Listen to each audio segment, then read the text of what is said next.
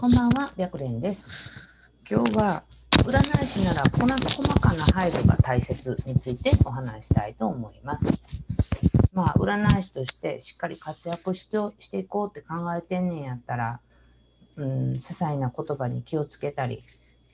依頼者さんの気持ちの動きっていうのを細かくやっぱ配慮する必要があるんですよね。だけど実際は相手を傷つけてしまったりする言葉を選んでしまったりとか相手の気持ちの動きとかに気づかずに占い師さんがどんどん進んでしまう。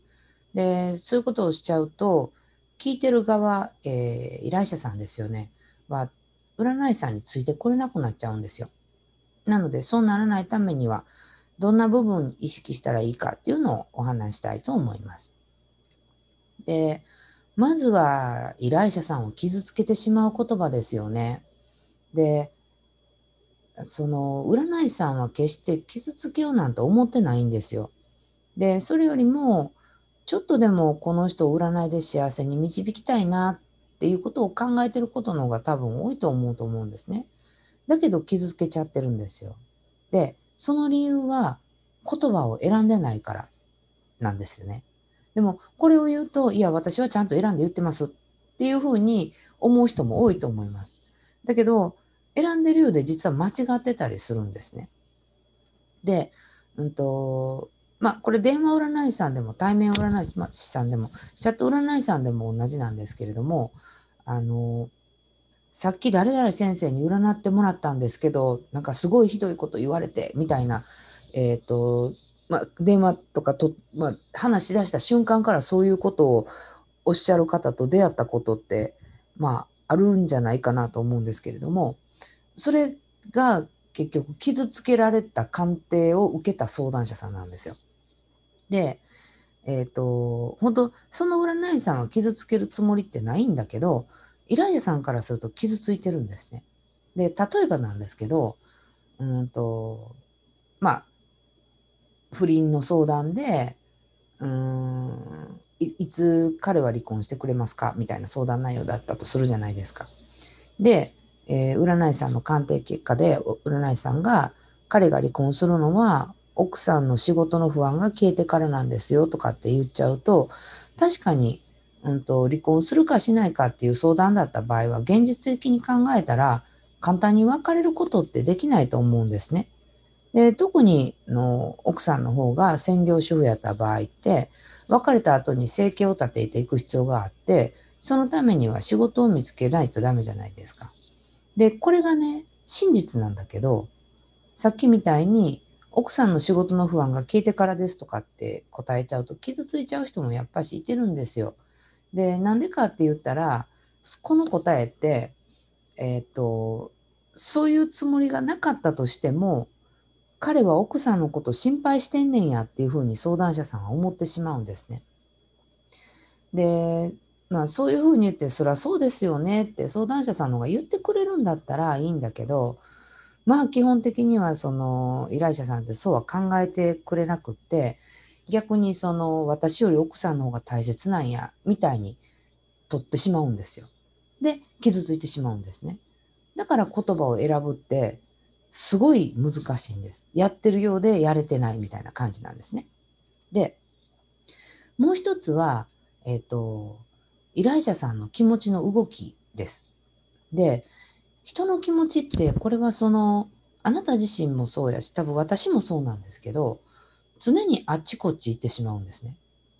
でこれは依頼者さんも同じなんですよ。で例えば今彼と復縁できるか知りたいって言ったから、えー、あなた自身が復縁できるかどうかを占って鑑定結果を伝えてるのにそれを聞いた瞬間、え、彼って私、今私のことどう思ってるんですか？なんて感じで、えっと、聞きたいことがもうコロコロコロコロ変わるんですよ。で、それに気づかずに、例えば、彼といつ復縁できるかについてばっかり、その、鑑定結果を話してしまうと、依頼者さんって心の中で、いやもうそれ聞いたからいらんねんけどとかって思っちゃうんですね。なので、常に相談者さんが今何を知りたいか。で、この話まだ聞きたいか。で、次は何を知りたいんか。っていうことを考えながら占い結果っていうのを構築していく必要があります。って言っても、まあ、いきなり全部行うっていうのって難しいかもしれないんですよね。なので、えっ、ー、と、まず、取っかかりとしてやってみたらいいなと思うのは、今話してる鑑定結果って本当に聞きたいことなんかなっていうことを考えながら話を進めてみるといいかなと思います。で、本当に聞きたいんかなっていうことを多分考えずに鑑定してると、占い師さんが言いたい話、占い師さんが言わんなあかんと思ってることだけの鑑定結果になっちゃうんですよ。で、そういう鑑定結果になっていってしまうと、相談者さんが聞きたいことと占い師さんが話してることってどんどんどんどん離れていくんですね。だから最終的にはそのまあすごい短い時間で分かりましたって切られてしまったりとかまあもちろん電話だったらガチャ切りチャットやったらまあ突然いなくなっちゃうっていうようなことが起こっちゃうんですよね。でそこが離れていくと、まあ、やっぱり相談者さん自体が納得もしないし満足もしない鑑定になっていってしまうので